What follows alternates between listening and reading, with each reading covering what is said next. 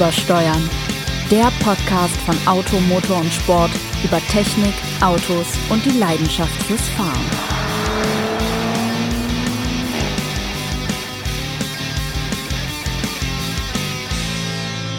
Na, Herrschaften, dann begrüße ich Sie mal alle herzlich zu einer neuen Folge von Übersteuern, dem äh, Podcast für rostige Nägel in Köpfen von Petrolheads oder wie man so sagt, keine Ahnung. Jedenfalls wieder ähm, nicht, nicht live aus Büro 408 und äh, logischerweise mit mir am äh, Mikrofon der sensationelle Autor von Automotor und Sport, Sebastian Renz. Ja, und ich Sebastian. begrüße ganz herzlich auch die Darmschaften, nachdem du nur die Herrschaften begrüßt hast. Die Herrschaften, die wahrscheinlich alle noch mit den Fingern tief im Ah, ich Rassist. hängen, Ja, natürlich. äh, die begrüßen wir ganz herzlich. Aber ich möchte natürlich ganz herzlich begrüßen meinen wunderbaren Bürokollegen Jens Tralle, Chefreporter international bei Auto, Motor und Sport und ein weit gereister Mann. Heute wieder die B29 gefahren, Und nehme ich an. P14, weil eine, eine Bundesstraße ist nicht genug. Eine Also Bundesstraße, die Welt ist nicht genug, eine Bundesstraße ist nicht genug. Gab es denn auf deiner Fahrt heute oder gestern oder auch vorgestern Besonderheiten? Du warst ja auch, so wie ich, am Wochenende, äh, nicht am Wochenende, am Mittwoch in Hockenheim. Vielleicht da was Besonderes erlebt? Äh, wenn man in Hockenheim ist, ist es immer was Besonderes, das, das steht fest, aber äh, auch die, die Fahrt heute ins Büro war was Besonderes, weil ich in einem erfreulich absurden Auto fahren durfte. Ähm, und zwar in einem Jeep Grand Cherokee Trackhawk. Äh, wie die wenigsten vielleicht wissen, ähm, sah sich Jeep genötigt, einen kompressorgeladenen ähm, 6, jetzt muss ich lügen, 2 Liter V8, Ich meine auch soweit ich 6,2 nicht 1, Liter sondern 6,2 Liter V8, bekannt aus den diversen äh, Hellcat-Modellen in diesen, in diesen Jeep Grand Cherokee reinzupfropfen. Heißt also, der Apparat hat jetzt äh, 710 PS Leistung und ja, die hat er definitiv. Ähm, untermalt von heulendem Kompressor. Geräuschen. Er hat auch ein Soundsystem, aber sonst hat er leider nichts. Also weder Fahrwerk noch Lenkung. Noch Lenkung. Aber Egal. Grip hatte womöglich noch. Ja, Grip hat er auch ein bisschen. Ähm, und dann dachte ich, dann dachte ich noch so, guck, da ist Rudi und schaut rein. Und kommt der Levorg jetzt? Wolltest du sagen, dass der Levorg kommt? Rudi ist der Mann, der bei uns mit den Testwagen jongliert. Der wohnt im Büro nebendran. Und ähm, Und verspricht uns seit Wochen einen Levorg, der einfach nicht kommt. Subaru Levorg. ein Levorg V8. mit B8. Motor. Und damit sind, wir, damit sind wir schon eigentlich mittendrin im Thema. Das ist ja das Tolle. Also wäre, würde es einen Levorg V8 Mittelmotor geben, wäre natürlich auch Bestandteil dieser Folge. Denn ich finde, wenn man so ein bisschen, also zumindest wenn ich auf meine Karriere zurückblicke, das kann, Oh. ich meine, so eine brillante Karriere wie du sie hast, habe ich natürlich nicht vorweisen, Äh, aber auch du, doch. Sebastian, bin mir sehr sicher, hast in deiner Laufbahn auch schon das ein oder andere Auto unterm Hintern gehabt, wo du dachtest, wie wunderbar abseitig ist das denn eigentlich, oder? Das auf jeden Fall. Ähm, trifft eigentlich auf jedes vor 1990 gebaute britische Automobil zu. Ja, und davon Oder eigentlich auch auf alle anderen danach. Davon fuhr ich auch schon einige. Äh, dooferweise hatte ich auch einige davon in meinem Besitz. Ich erinnere da gerne an die, man kann sagen, ein Citroën BX zu besitzen mag Unglück sein. Zwei sieht nach wirklich böswilliger Unachtsamkeit aus im Fahrzeugkauf.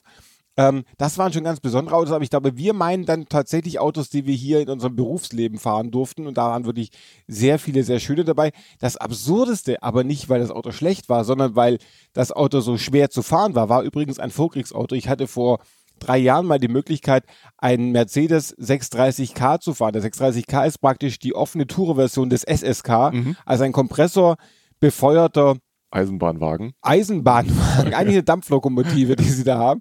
Und äh, nicht, nicht allein das äh, unsynchronisierte Getriebe vermochte mich vor Probleme zu stellen oder die Seilzug betätigte Sch- Schaltung, sondern auch die Pedalanordnung. Denn Mercedes gefiel sich dara- damals, wie auch viele andere Hersteller darin, das Bremspedal äh, nach rechts und das Gaspedal in die Mitte zu setzen. Ui, das kann lustig werden, oder? Da, da, das kann man sich, das kann man sich relativ oft wieder merken und sagen, Gaspedal, Gaspedal in der Mitte, Bremse rechts. Eigentlich muss man sich wissen, wann Bremse rechts. Ja. Äh, wobei die Bremse eine deutlich geringere Wirkung zeitigte als das Gaspedal, wenn der Kompressor Das zuschaltete. zei- zeichnet die frühen Fahrzeuge ja aus, dass die zwar alle tierisch schnell gingen, aber leider keine Bremsen hatten eigentlich. ne? Ja, wobei natürlich damals der, der Vorteil war, wenn so ein Eisenklumpen auf dich zufuhr, da bist du eher mal selber weggegangen. Also Ja. der Wagen lebte einfach in der Souveränität, dass ihm alles schon rechtzeitig aus dem Weg gehen würde, was ihm vorhin stellt. Bäume, Häuser, Dörfer. Äh, aber ich erinnere mich an diesen einen Moment, ich sagte immer, Renz, Renz, vergiss es nicht, Gaspedal in der Mitte, Bremse rechts, Bremse rechts. Und ich, ich fuhr mit dem Mercedes-Mitarbeiter, ein sehr freundlicher Mann, der mich in den Wagen eingewiesen hatte, auf einer einsamen Landstraße, auf der es genau einen Baum gab. Hm, lass Ein mich einzigen. raten, was jetzt kommt.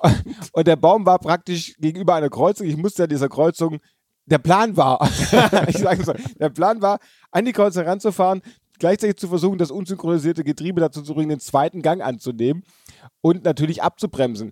Und während ich mit dem Getriebe beschäftigt war, vergaß ich kurz den die, die, Die Anordnung der die Pedale. Anordnung der Batterie und drückte nochmal ganz beherzt aufs Gas, als ich ihn bremsen wollte.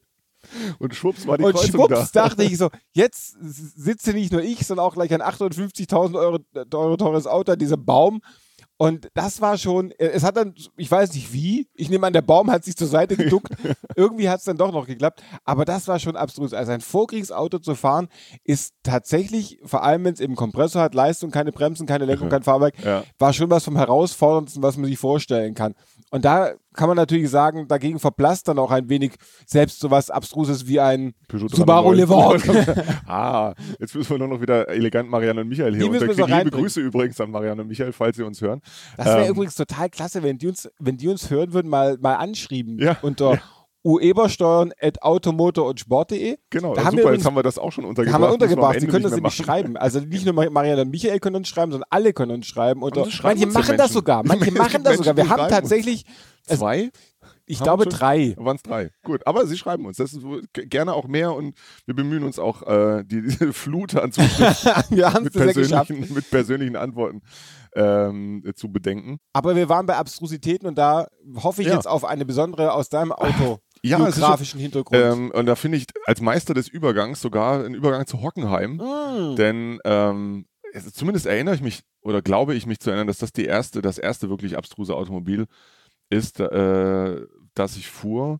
Witzigerweise habe ich kürzlich bei mir zu Hause da äh, zu dem Wagen auch wieder einen, einen Prospekt gefunden in den unendlichen Weiten meines, meines alten Kinderzimmers. Naja, Hat nicht so- Martin Buckley, der große, der große englische Autojournalist, mal geschrieben, das Sammeln von Autoprospekten der Jugend gegen selten einher mit einem, mit der Entwicklung eines gesunden Sexualtriebs. Ja, er hat völlig recht, Herr Mann. er hat völlig recht. Ähm, nee, und zwar meine ich, das war der Clio, Renault Clio V6. Und den durfte ich tatsächlich, war damals Volontär äh, bei Sportauto. Ich glaube, ich habe diese Anekdote zumindest auch schon mal erzählt, aber egal, ich erzähle sie gerne nochmal. Also wir waren für, für Mess- und Fotofahrten in, im, äh, zu Zeiten hat's im Badischen, wie man ja gerne sagt, also sprich auf dem Hockenheimring. Und ich durfte den Wagen dann für Fotoaufnahmen fahren und ähm, mein damaliger Chef ermunterte mich auch gerne mal etwas flotter eine Runde zu Mhm. fahren, äh, so dass ich mal ein Gefühl dafür kriege. Ich bekam schnell ein Gefühl dafür, weil es passiert, einen Brummkreisel mit Mittelmotor zu fahren. Denn in der Sachskurve, ähm, die ging ich wohl etwas zu, wie soll ich sagen, eng äh, engagiert an. Beherzt. Ja, beherzt, genau. Ähm, stellte das dann auch fest und ähm, versuchte das Schlimme, ähm, das Schlimmste mit ähm, Gaswegnahme zu verhindern. Was? Was natürlich bei einem Clio V6 genau zum Gegenteil führt. Das intensiviert die Kreiseligkeit eher. Und, und ich mich dann eben dahin kreiselte, glücklicherweise eben auf der Strecke und, und nicht etwa ins Kiesbett, also wirklich Dusel gehabt.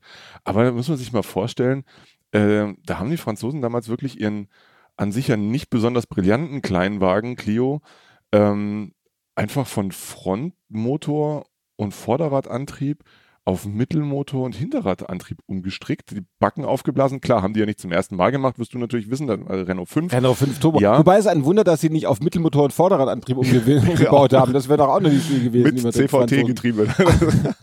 Aus dem lassen wir das. genau.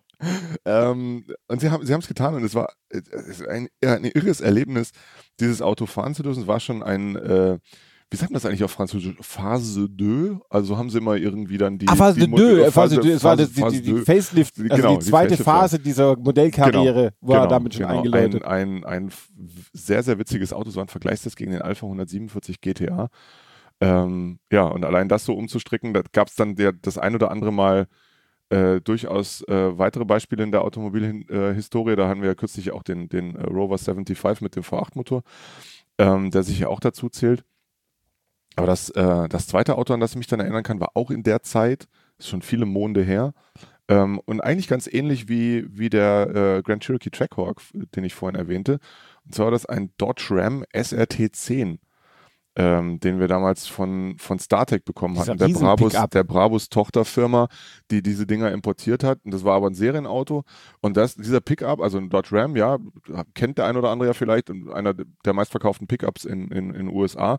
Und Dodge sah sich damals, warum auch immer, genötigt, ähm, den Zehnzylinder-Saugmotor aus der Viper, aus dem Sportwagen Viper in das Ding reinzuhängen. Liegt relativ nahe. Wenn der eh da ist, ist er auch ein Lastwagenmotor ja. gewesen, grundsätzlich mal. Ich kann mich auch gar nicht mehr genau an die Spezifikation, an die Daten erinnern. Es war ein Auto mit tatsächlich mit Handschaltgetriebe. Hatten Sie den Motor eigentlich auf der Ladefläche befestigt oder tatsächlich unter Motorraum? Ach du, die, die Motorhaube ist groß Im genug. Motorraum. Wahrscheinlich kriegt man im Zweifelsfall auch zwei V8er noch unter oder eben ein Kleinen V10 und Platz Schiffsdiesel. für einen Remover-Koffer oder so. Ähm, nee, die Ladefläche war völlig unbehelligt. Behelligt. Das war, es gab ihn später als, ähm, als Doppelkabiner mit, mit, ähm, mit Automatikgetriebe. Das war aber noch der Single Cap mit manuellem Getriebe. Und ähm, äh, natürlich, wie die meisten Pritschenwagen, fu- fuhr auch der sich eher bescheiden, lebte natürlich von der Einzigartigkeit des Motors, des Klangs, des, des Vorwärtsdranges, aber Kurven, ja, naja, es, manche Dinge ändern sich nie. Das war damals schon eher schlimm und das war jetzt mit dem äh, Jeep Grand Cherokee auch keine allzu gro- großartige Erfahrung, den, ähm, dem Richtungsänderungen beibringen zu wollen. Na, jedenfalls äh, wohnte ich damals in Tübingen und hatte diesen Wagen damit und äh, so sehr ich Tübingen als Stadt ja auch mag, Menschen und Autos gehen da aber nicht so zusammen. Gar nicht. irgendwie. Nee. Also vor allem besondere Autos. Also alles, was praktisch die, Exzesse, die nicht, nicht die Exzesse, äh, das schwere Exzesse übt als ein Toyota Prius, geht da praktisch nicht mehr. so. Und äh, deswegen sorgte der Wagen äh, bei einigen meiner Nachbarn auch für völliges Unverständnis und äh, äh, ein, ein äh, junger Vater echauffierte sich da. Also er, er ging völlig aus sich hinaus und sagte, also das so bis heute noch baut werden darf, das verstehe ich. Naja, Ja. gut. Gut, Wahrscheinlich bewarfen sie dich mit Sonnenblumen. Ja, Genau, mit gerösteten Sonnenblumenkern. Äh, nee, hat er nicht getan. Egal, jedenfalls auch das ein, ein sehr, sehr lustiges Erlebnis. Was war denn, was war denn äh, Nummer zwei oder drei deiner absurden Autokarriere? Was ja eigentlich immer hilft, ist in ein Auto, das dafür eigentlich nicht vorgesehen ist, sehr viel Leistung reinzupacken. Und das gelang auch Brabus, dem Mercedes-Veredler aus Bottrop, als sie vor vielen Jahren den Brabus GV12 präsentierten. GV, Der ja. GV. Womit wir wieder bei dem Autojournalisten aus Großbritannien wären. Genau. Der GV12 äh, im, im noch alten G-Modell, das ja nie für besondere Kurventauglichkeit berühmt war. Mhm. Aber der Motor war so immens stark, dass es gelungen ist, dass beim Anfahren tatsächlich alle vier Räder durchtreten und zwar noch in der zweiten Stufe. Mhm. Das hat bisher eigentlich auch noch nie geklappt, weil mangelnde Traktion konnte man dem Wagen nie vorwerfen. Wir waren damals in Bad Ems. Bad Ems, Bad Ems? Bad Ems war jetzt auf die Ankunft des Wagens nicht so vorbereitet, möchte ich sagen. Es war Was soll ich mit Emser Pastil Pastillen beworfen? es, war, es, es waren so manikürte Kuranlagen, durch die man dann, in die man immer zu, rein zu rodeln Was drohte. ist denn auf Bad Ems gekommen? Oh, egal. Wir haben uns da gedacht, wie gesagt, Bad Ems war irgendwie die Mitte zwischen Bottrop und Stuttgart. Also vielleicht nicht die, der Mittelpunkt Europas, aber in diesem Fall war es, war es einfach der Mittelpunkt der Welt, weil dieses Auto auch alles zusammengebrüllt hat, was in Bad Ems war. Also man könnte sagen, Taube haben wieder gehört. Es war ein kleines Wunder, dass da stattfand.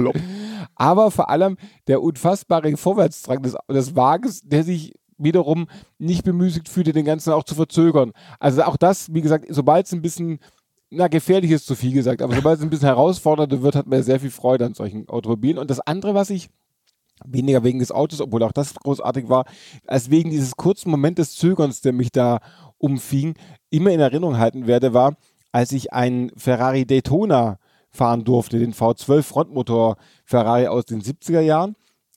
Die waren damals schon so, als ich ihn fuhr, so eine Dreiviertelmillion Euro wert.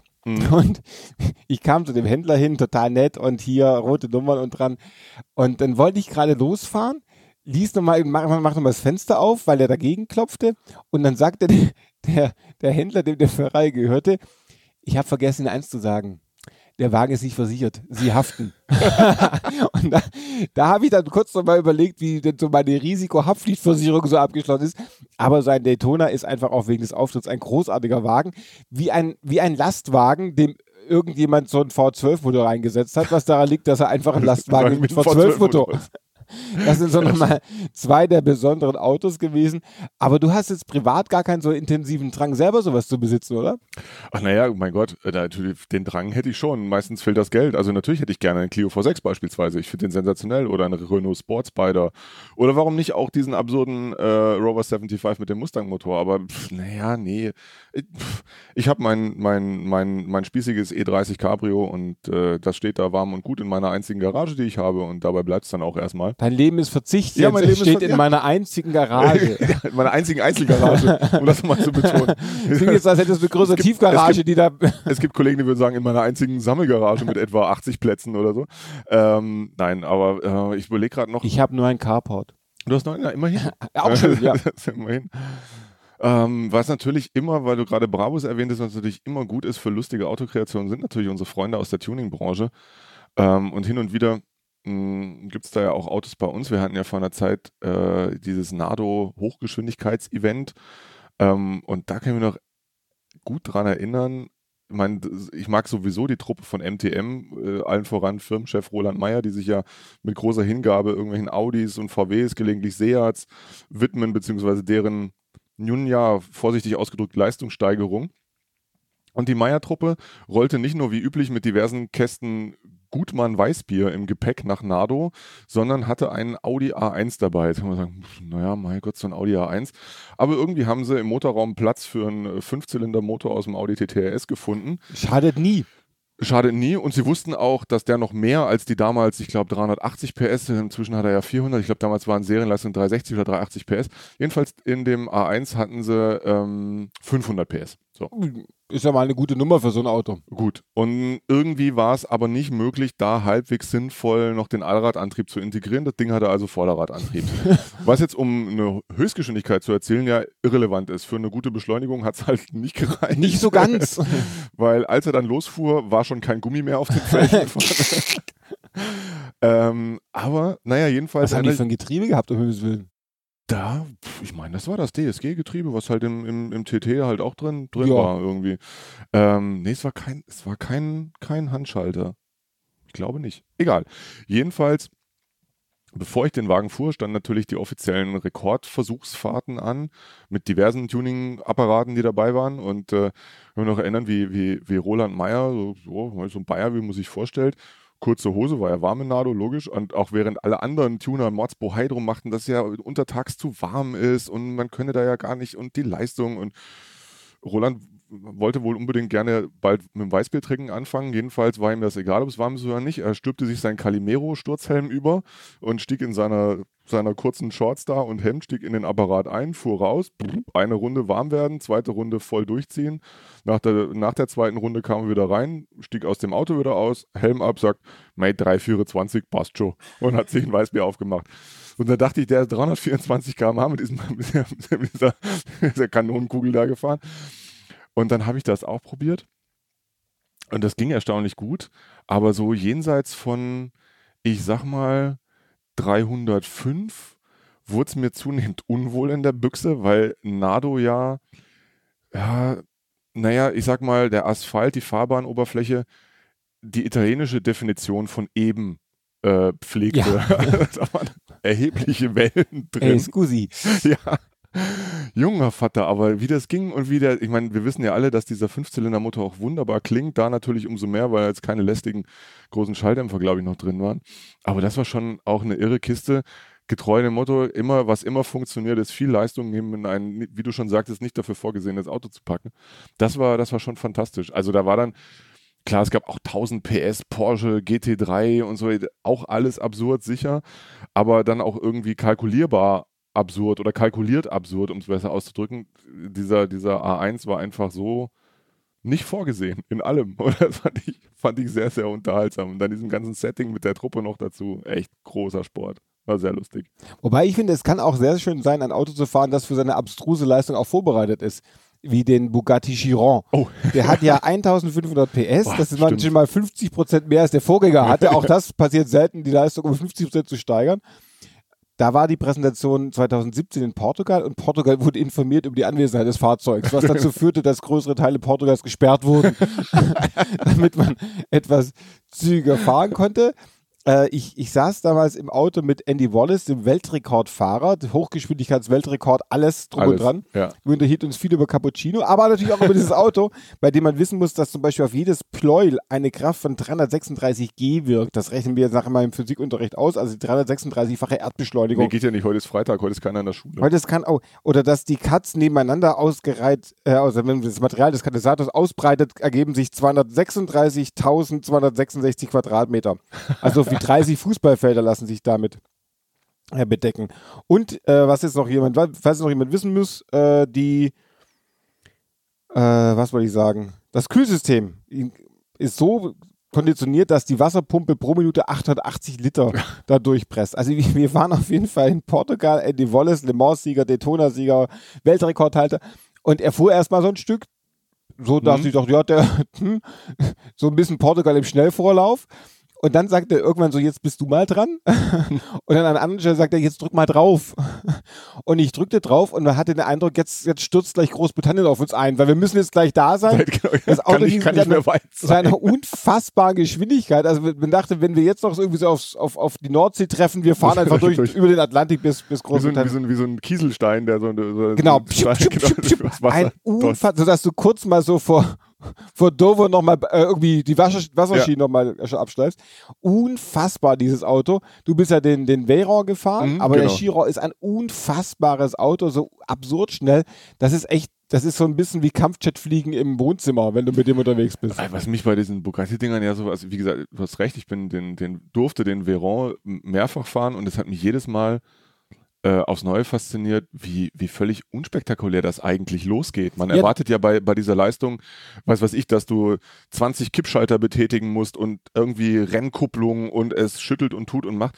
Nee, das fährt ja los wie ein Golf. Du Wenn- könntest musst halt ein bisschen ja. vorsichtig sein mit dem Gaspedal, aber, aber so, und wenn dann, wenn du dann eben mehr Gas gibst, ich vergesse nie diese, diese Geräuschkulisse, wie sich der, der, der 16-Zylinder-Motor mit Hilfe der vier Turboladern wirklich hörbar aufblähte, Ja. einatmete, dieses, diese, diese, diese Luftmengen, die da irgendwie weggeschnorchelt wurden, verdichtet und dann explodiert und es voranschießt und dann beim, beim Gas wegnehmen, der auch wieder so laut seufzend ausatmet, so, das war, ich dachte so, okay, jetzt schrumpft er wieder zusammen da hinten. Irgendwie.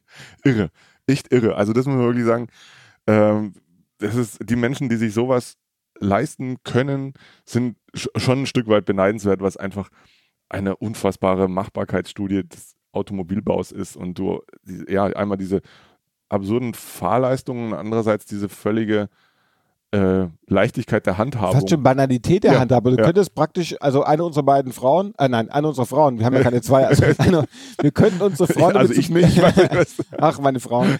äh, du könntest sie damit zum Bäcker schicken. Sie werden womöglich ein bisschen früher zurück, aber Ja, du würdest dir keine Sorgen machen, dass alles gut geht. Also ich glaube, wir würden viel Zeit darauf verwenden, einzuparken. Mit dem doch eher unübersichtlichen Fladen. Aber Gibt, gibt na, es denn in deiner eigenen Autogeschichte jetzt ein Auto, wo du sagst, boah, dass ich die- diese, also ich habe ja gerade meine CX gestanden, äh, BX, BX, gestanden, meine BX sagen, gestanden. CX wäre ja noch okay gewesen, aber BX, der frühe Levorg sozusagen. der Levorg und den Citroën.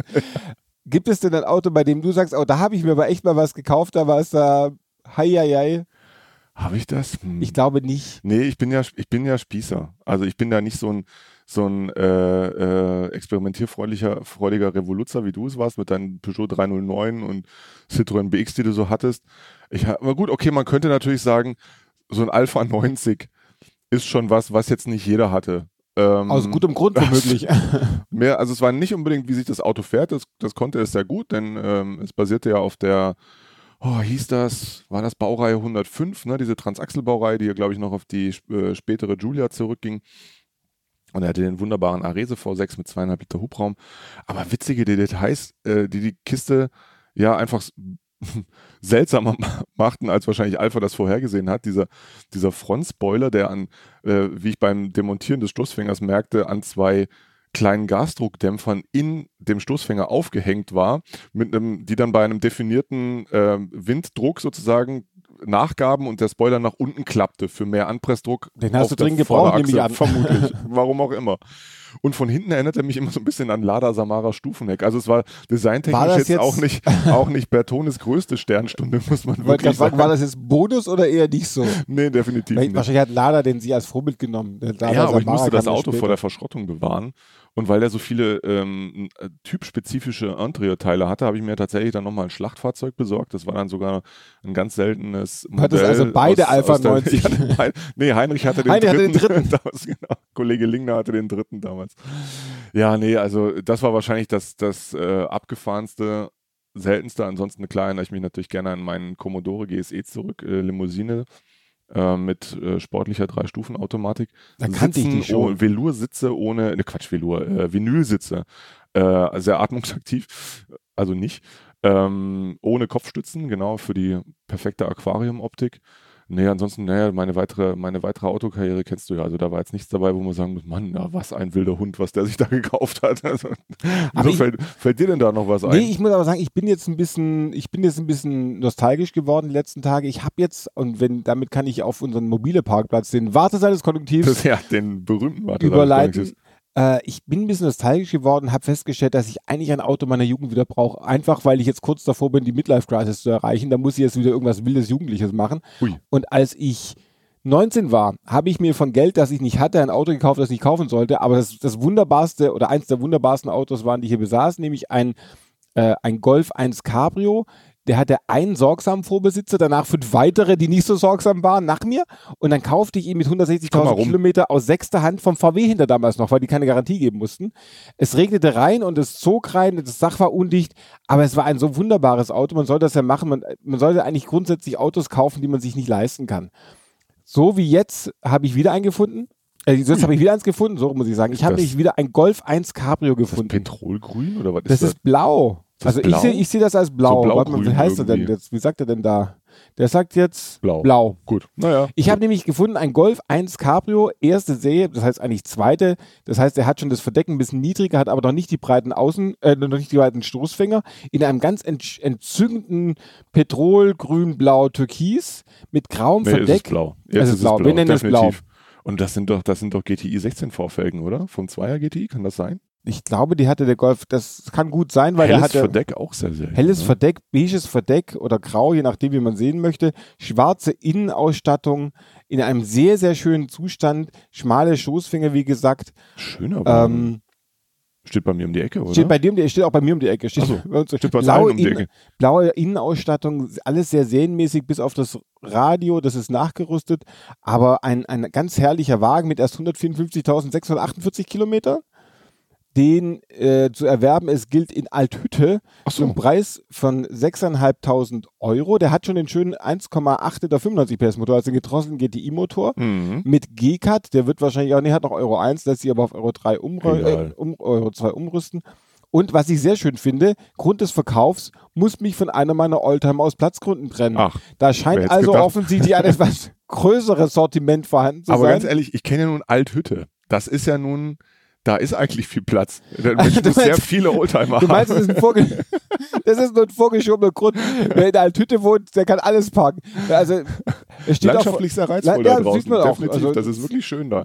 Wo ich glaube eher, da muss irgendwie das Algenheim noch irgendwie abbezahlen, Ja. das sieht so ein bisschen aufwendig aus. Ja. Aber das ist mein Liebling der Woche, wahrscheinlich auch noch mein Liebling nächster Woche. Der ist übrigens, hat noch das Original Hahn Automobile Nummernschildhalter äh, Unterschriften Dingsbums. Ja, aber schon mit DE, also das heißt, der war auch nachgerüstet. Der war auch weil ich glaube, nachgerüstet, 1900, wann ist er gebaut? 84? Äh, 85? ist es nicht er, muss, er muss 86? vor 86 sein, weil Ja. zur Herbstferien 86 kam er die groß 87. ich glaube, da Erste oh, Lassung? 87, okay. Da kann was ja, nicht vielleicht ganz ist er stimmen. vorher schon produziert worden. Er hat jedenfalls, was selten ist bei Autos, die ich kaufe, noch lange TÜV. das war sonst eher nicht der Fall. Also, Golf 1 Cabrio, 1,895 PS, mein Liebling der Woche. Und jetzt bin ich gespannt, womit du gegenhalten kannst. Ein sehr vernünftiges Cabrio. Also gar nichts Abstruses bei mir. Jetzt bin ich, Ich finde, gespannt. wir sollten ein bisschen bei Unvernunft bleiben. Und da, ich dachte mir, als ich da heute mit dem Jeep so vor mich hinbollerte, es geht ähm, mir ja darum, die, die, die, die, die, wie sagte Oskar Wilde, um seine Jugend zu erlangen, muss man, wieder zu erlangen, muss man nur die Unvernunft von damals wiederholen. du alter Literat, ey, Ja, aber nachdem, nachdem jetzt immer mehr Menschen Hobby Elektro... 600 Hard. Ja, das heißt, ja. Ähm, Das ist ein nachdem, Wohnmobil. nachdem immer, das ist ein Wohnmobil, ja, aber das nicht. das nicht, Nachdem fast. immer, nachdem immer mehr Menschen jetzt ja Elektroautos fahren, sind ja mehr fossile Brennstoffe für mich übrig, dachte ich mir so heute Morgen. Also finde ich, wird es Zeit mal wieder für einen V8 im Haushalt. Und weil wir schon beim Thema Jeep waren, um auch da wieder einen eleganten Ausstieg passend zum Einstieg dieser Folge zu finden, Mhm. Dachte ich, so ein Erstserien Grand Cherokee, die sind ja wirklich billig. Und, die sind sehr gut im, im Reduzieren von fossilen Brennstoffen. Das können die sehr gut, ja. Und es gab ihn ja, wie die meisten natürlich wissen, nicht nur als 5,2 Liter V8 und den 4 Liter Sechszylinder verschweigen wir, sondern es gab auch ihn mit einem 5,9 Liter Motor. Wenige zwar, aber es gab ihn, auch offiziell in Deutschland. Und so ein Exemplar habe ich hier, glaube ich, gefunden. 5901 Kubikzentimeter Hubraum, 241 PS. Also ich sag mal, eine überschaubare Leistungsausbeute. Ähm, Ich glaube, wenn du jetzt noch mit einem Entwickler 5,9 Liter Hubraum gäbest, dann wäre Schluss bei 28 Tripzilliarden PS. genau, genau. Oder eben bei 710, wie mein Trackhawk da heute. Ähm, 195.000 Kilometer gelaufen, das sollte dem Motor jetzt nicht allzu viel ange, äh, angetan haben. Ähm, in, in, in Schwarz. Äh, Und in wie- Schweinfurt. in Schwarz und in Schweinfurt, ja, aber erfreulich, erfreulich wenig verbastelt, sage ich jetzt mal, und sieht auch so ganz knusper aus eigentlich. Also nicht im Sinne von Nicht knusprig, knusprig, sondern sondern knusper. knusper.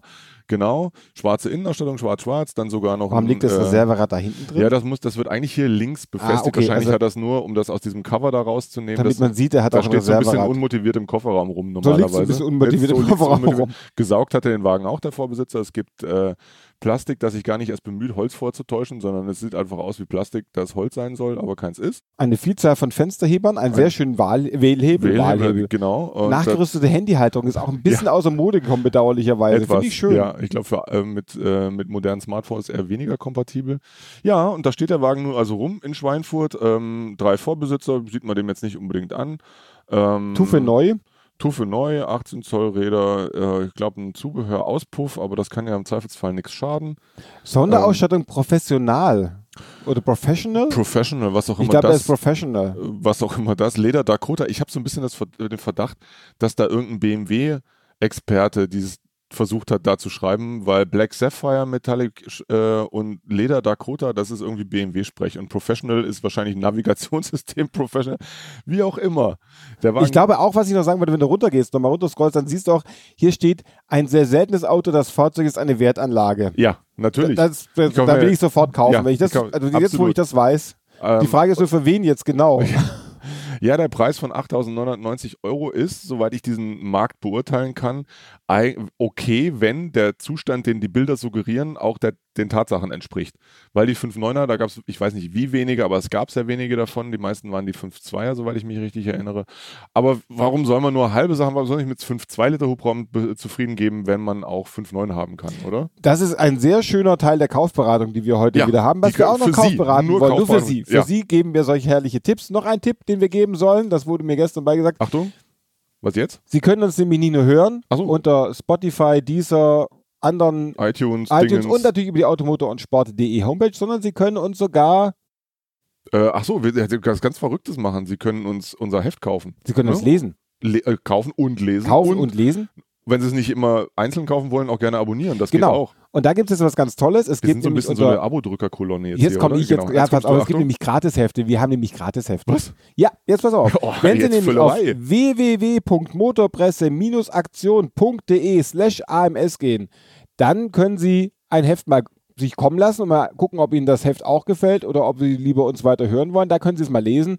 Ist eine schöne Idee und äh, das sollte ich jetzt hier mal noch sagen. Also interessant, liegt da auch ein frankierter Rückumschlag bei, falls dem Menschen das Heft nicht gefällt, dass es uns wieder zurückschickt oder soll das dann einfach im Kamin verfeuern? Ich glaube, irgendwie? Sie können uns auch eine Postkarte schicken, aber der einzelne Schluss ist aus leider Althütte, schon morgen. vielleicht kriegen wir eine Postkarte aus Althütte. Genau. Sie können das auch schreiben. Postkarten, einzelne Schlüsse. Und wenn Sie uns eine Postkarte schreiben, können wir Ihnen nochmal die E-Mail-Adresse weiterschicken oder die, die, diese Adresse, wo Sie dieses Heft bekommen Genau, aber. Postkarten bitte nicht an die E-Mail-Adresse, die, um es nochmal zu sagen, lautet uebersteuern at auto-motor-und-sport.de. Genau. Dann hoffen wir, Sie haben schöne Ostern. Ach ja, die gibt es ja auch noch. Genau, vielleicht gibt es auch ein vierrädriges Osterei. Ne? Oder hatten die schon schöne Ostern, wenn wir kommen? Falls Sie schöne Ostern haben, gehabt, Suchen wir hoffen, raus. schöne Ostern gehabt zu haben, oder vor sich zu haben. Genau, Äh, viele Eier, also Ostereier und, genau, und äh, fünf, neun Liter vor acht wäre doch auch noch schön. Machen Sie irgendwas Verrücktes. Genau, machen Sie mal was Verrücktes. Machen In Sie diesem mal was. Sinne, gute Zeit. Bis dann. bald. Tschüss.